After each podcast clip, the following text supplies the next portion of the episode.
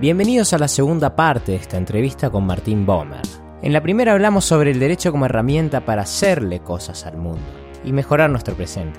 Esto es lo que Martín llama la dimensión performativa del derecho.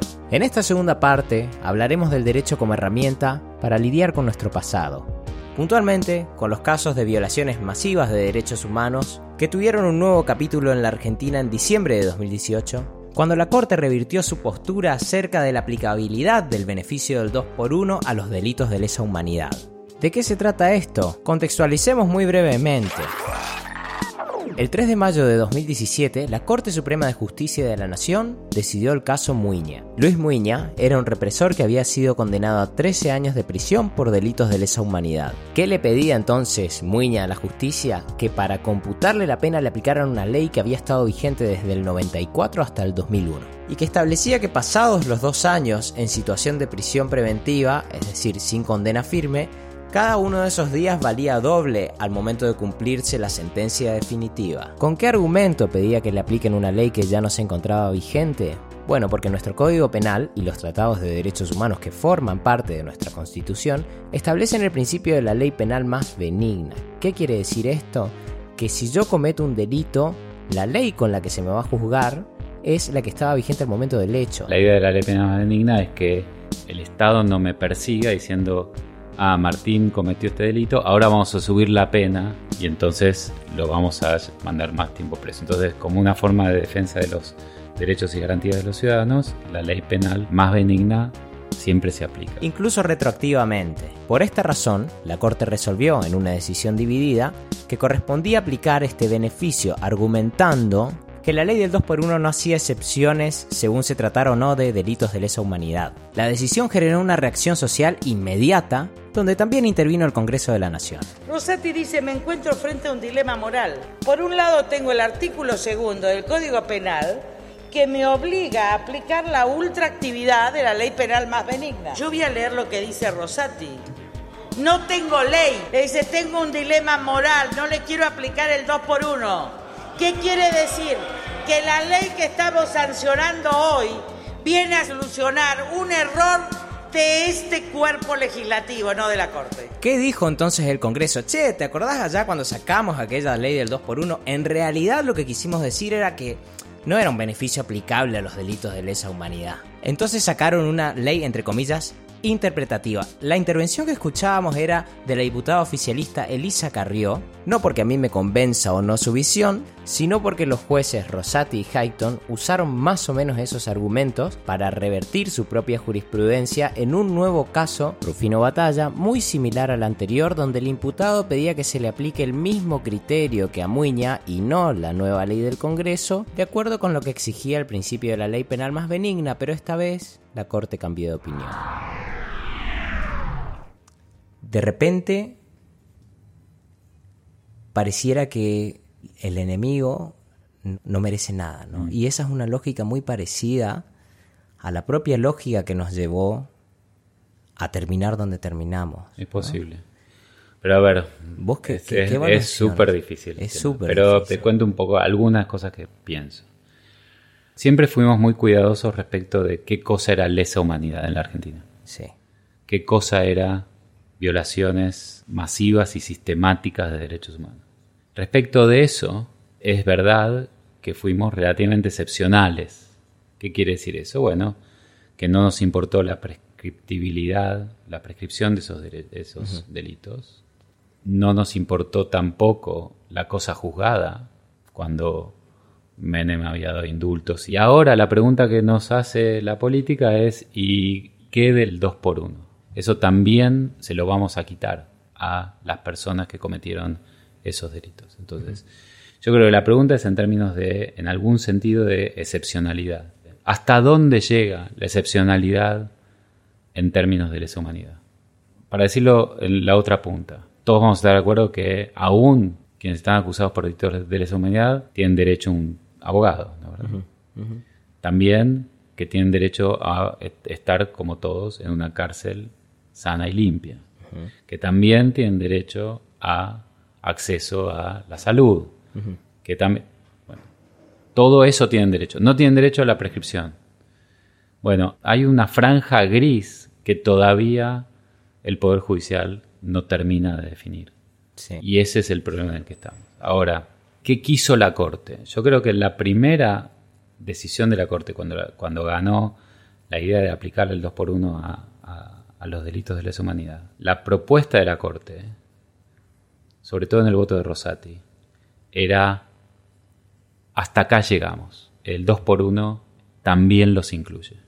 ¿Por qué? Y Rosati dice algo así como el orgullo de los juicios en la Argentina, de los juicios de derechos humanos, de lesa humanidad en la Argentina. El orgullo es que, que lo hacemos porque esos delitos tienen algo muy especial. Pero dado que tienen algo muy especial, vamos a ser muy cuidadosos porque no podemos extender la excepcionalidad a, todo a todas las garantías. Tenemos que ser súper cuidadosos. Y tenemos que estar orgullosos de brindarles aún a esas personas todas las garantías del debido proceso, salvo las que no se aplican cuando son cuestiones de lesa humanidad. Reacción brutal de la... Eh, ese, ese performativo no funcionó. Es que yo creo. Ese performativo no funciona. En Argentina, la Corte tiene cierto margen de discrecionalidad respecto de qué casos elige decidir y qué casos no. Creo que este es un caso que en realidad, no, para mi punto de vista, fue, muy desacertado decidir porque hay muchísima discusión jurídica respecto de si una ley intermedia que es de orden procesal se Está bien, está bien, pero, pero eh, ponete en el lugar de los ministros. Pero ponete en el lugar de los ministros. Vos querés decir eso. ¿Vos querés decir eso? Yo, ¿sabes qué caso hubiera agarrado? Por ejemplo, el de algún militar que o no militar, alguna persona que haya colaborado y que la evidencia sea un testimonio que no se puede corroborar. Está bien, está bien, está bien. Pero entonces ya estás, ya estás comprando mi idea del performativo. Entonces, para, yo creo que, manejaron mal, que calibraron mal su capacidad performativa, el éxito del fallo. El fallo, para tener éxito, no debería haber tenido 500.000 personas en la calle, ni, debería haber tenido una ley al día siguiente. Eh, fue un fracaso performativo. Ellos quisieron generar un caso que enorgullezca a la ciudadanía argentina y que ponga claramente las cosas en su lugar respecto de qué cosa implica juzgar delitos de lesa humanidad y qué cosa es business as usual, digamos. Casos normales. Y no lo lograron. Una de las cosas por las que no lo lograron es porque el fallo es 3 a 2. Exactamente estos fallos no, creo yo, no pueden salir 3 a 2. Tradicionalmente se comentaba que los fallos más importantes de, Estados Unidos del movimiento de derechos civiles, el esfuerzo de la Corte era bajarlo 9 a 0, porque, porque la voz de la Corte, cuando es unánime, es una voz mucho más autoritativa y mucho más clara para la gente. Cuando el fallo es 3 a 2, la gente lo que escucha es, ah, entonces es un problema de gustos no es un problema técnico, porque hay cinco técnicos, tres están de acuerdo, dos no están de acuerdo, en cualquier momento puede pasar algo que le cambia. Y ahí pasó. Sí, pasó. ¿Qué pasó? sobre este tema había un precedente antes, que la mayoría en Muña dice, no hay jurisprudencia acá, así que, no, no es que no había una jurisprudencia dividida en contra de la postura que ahora está, con lo cual tuvimos tres cambios de jurisprudencia. Entonces, entonces eh, volviendo al tema del, del lenguaje del derecho, de la capacidad performativa de producir cosas en el mundo, cuando uno tiene una voz quebrada, una voz no unívoca, una voz confusa, eso no genera legitimidad en tu, en tu voz, no genera autoritatividad y no genera, por lo tanto, respeto y confianza en la gente que la tiene que acatar, aunque no le guste lo que vos decís. No genera legitimidad. Entonces, después lo que pasó es, encima, de, después de la ley, ahora la Corte en vez de estar dividiendo, está dividida en tres. Claro. Sí, porque hay dos por su voto. porque hay dos que votan, que, dicen, nosotros ya dijimos lo que queríamos decir. Hay uno que dice, ah, habló el Parlamento, ahora introdujo otra cosa que es la importancia de la voluntad mayoritaria y la soberanía popular. Dos se metieron en ese en Dos están en eso. Y son deferentes a, la voz del, pueblo.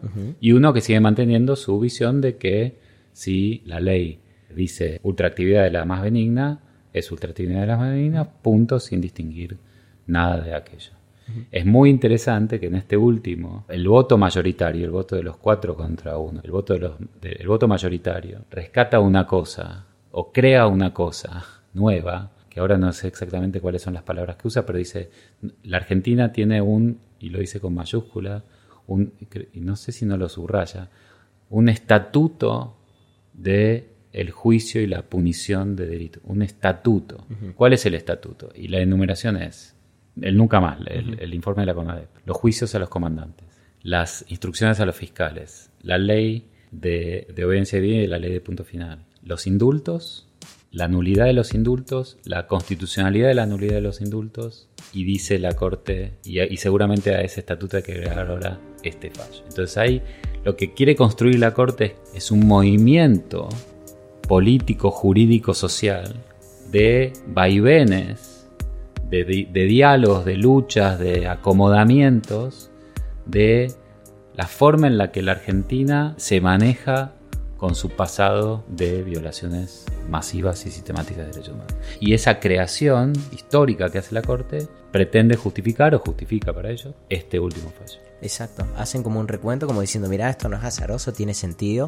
Ahora es muy difícil sostener eso cuando la jurisprudencia tiene vaivenes. Tiene vaivenes, ¿no? Sí, por eso es tan importante, como digo, aumentar la legitimidad de la Corte, aumentar la autoritatividad de la Corte. Y ahora, ¿se puede aumentar la legitimidad de la Corte cuando son cinco miembros y una sola es mujer y está, además, eh, digamos, la Constitución dice que a cierta edad te tenés que jubilar y no se jubiló por un fallo de la propia Corte? Y la verdad que hay muchas cosas, muchos gestos que hicieron cada uno de los miembros de la Corte y las miembros de la Corte que, van han ido minando, la, miembro de la Corte, que han ido minando en algún sentido su autoritatividad. A pesar de que, que, venían a hacer un esfuerzo muy grande desde la forma en que Néstor Kirchner armó esta última Corte, o ahora ya no sé si esta es otra diferente. Uno podría decir que una corte Alfonsín, una corte menos, una corte Kirchner, pareciera que ahora hay una especie de corte Macri o o hay una situación diferente que la corte anterior. Sí, yo creo que, yo creo que no, creo que, que, nuestros jueces y nuestras juezas hace muy poco me parece que son conscientes de que tienen que construir su legitimidad. Durante mucho tiempo me decían, yo no tengo que construir nada, a mí me nombró el Senado o en las provincias a mí me nombró, me nombró la legislatura o lo que sea.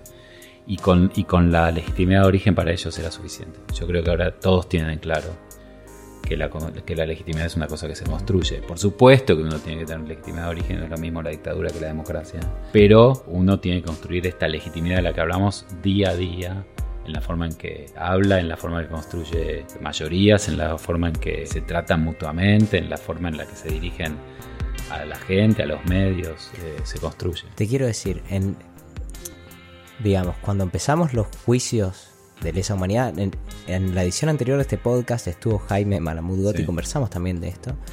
El, el, objetivo era hacer un punto sobre, mirá, vos podés decir si querés que el enemigo que vos tenías enfrente, si esa era tu construcción, metía bombas, etcétera, sabes que tuviste que haber hecho un juicio público. Sí, esa fue la decisión fundante de la Argentina. Sí. El problema de la dictadura, para nosotros, para los argentinos, el problema de la dictadura fue un problema de debido proceso, a diferente de otras transiciones. Pero efectivamente, para nosotros, en ese momento, yo creo que los argentinos decidimos que el, el problema de la dictadura era la falta de debido proceso. Obviamente la violación de derechos humanos y la tortura y demás, pero pero que eso se hubiera detenido si en vez de organizar una violación masiva y sistemática, de, en vez de secuestrar, torturar, matar, desaparecer a miles de personas, hubieran utilizado las armas del derecho. ¿Y qué lecturas es de cómo se fue manejando ese tema posteriormente?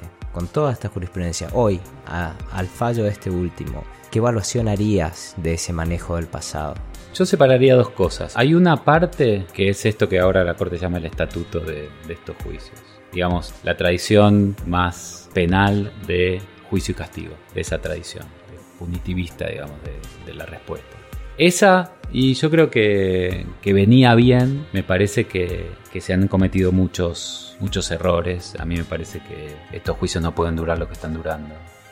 No puede ser que las audiencias se tomen una o dos veces por semana tres veces por semana, que los jueces falten, no puede ser que haya gente que se muera en prisión preventiva, eh, no puede ser que no haya condena, no puede tenemos toda la prueba. Eh, eh, me parece que eso banaliza la sacralidad fundante de los juicios en la democracia eh, argentina en particular. Así que a mí eso me preocupa mucho. Claro, porque nuestro punto era, esto no se puede hacer de cualquier manera. Esto, que nosotros tenemos que hacer las cosas de tal manera de mostrar lo que se debería haber hecho. Y lo que se debería haber hecho es, en democracia, jueces, en audiencia oral, en poco tiempo, con pruebas indubitables, frente a imputados con un abogado defensor, se termina, se sentencia, se manda a la cárcel o no se manda a la cárcel, punto, y se sigue adelante. Eso, eso es un juicio penal. Ahora, hay otra herencia que es la que a mí me resulta más interesante de todo esto.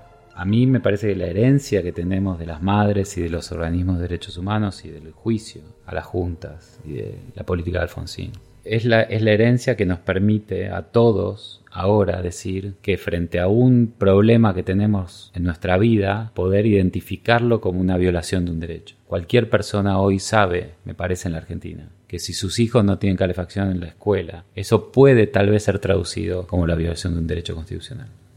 Y antes no había eso. Antes la gente lo toleraba, era un mero interés, lo discutían eh, con, el, con la administración, con la directora o el director del colegio, con el ministro de Educación, con la, ministra, la, la, notita al ministro, la notita al director. Y ahora sabemos que si la notita no tiene resultado, tenemos derecho a un abogado o una abogada que traduzca eso al lenguaje de los derechos, que lo lleve a tribunales y que eso se termine. Que si no hay calefacción en colegio, eso viola el derecho a la educación y viola el derecho a la salud. Y que si son muchos, puedo armar una ONG, como hicieron las madres. Y que esa ONG va a tener legitimidad colectiva. Puedo ir, podemos ir por el derecho a la salud o por el derecho a la educación a tribunales y discutir política pública con los poderes políticos o los poderes mayoritarios, desde los tribunales con la Constitución. Todo eso por afuera de los juicios y, de los, y, del derecho penal. Yo creo que es herencia de la transición. Esta herencia que nos dio una democracia liberal, una democracia constitucional muy vibrante, llena de derechos. Bueno, el año que viene van a ser 25 años de, de la reforma constitucional. Sí esa reforma que nos dio una enorme lista de derechos, los tratados internacionales metidos adentro de la Una reforma también con una ilegitimidad de origen bastante. Bueno, con, un. en, un momento muy complicado. claro, en el 94 pactaron Menem y Alfonsín, solos ellos que iban a reformar. Y Alfonsín negoció algunas reformas institucionales que hoy en día uno las mira y dice, uff, esto no sé qué es tanto. Verdad, pero como yo a veces discuto con alguno en algún paper la legitimidad de las normas no empieza ni tal vez empieza pero no termina en el momento de su creación. Puede ser que en el momento de su creación uno hubiera tenido muchas cosas que criticar de esa reforma, pero la vida de la reforma, como la vida de cualquier norma, sigue después de la, de la publicación. Pero no me refiero a la incorporación de derechos, sino a los temas de diseño institucional, ¿no? Que fueron los que por ahí menos funcionaron. Bueno, eso sé echarle la culpa a la, a la Constitución echarle la culpa a nuestra anomia permanente, digamos, la, nuestra incapacidad de, tomar seriamente que la Constitución cambió nuestro sistema político. Y que los presidentes se tomen seriamente que su poder ha sido recortado y que los gobernadores o que el Congreso se tome seriamente su rol como control o la Auditoría General de la Nación o la Jefatura de Gabinete de Ministros o tener finalmente defensor del pueblo. Que claro. Entonces no sé cuánto es la constitución o nuestra, nuestra propia forma de comportarnos. Anomia. Hasta aquí llegamos con esta parte de la entrevista, todavía queda una más, donde hablaremos sobre feminismo y ética profesional de la abogacía. Quiero agradecer especialmente a Alito de Bortoli, con quien musicalizamos el presente episodio en el Ruido Records. Estoy muy satisfecho, me parece que está quedando súper bien la parte auditiva de todo esto. También agradecer a Celeste Braga Beatove, quien me ayuda con los criterios editoriales y siempre presente. Le agradecemos un montón. Esto fue nada, está además un podcast donde todo lo que pasa pasa por algo y generalmente pasan muchas cosas. Gracias a todos los que llegaron hasta acá y espero verlos en la próxima edición.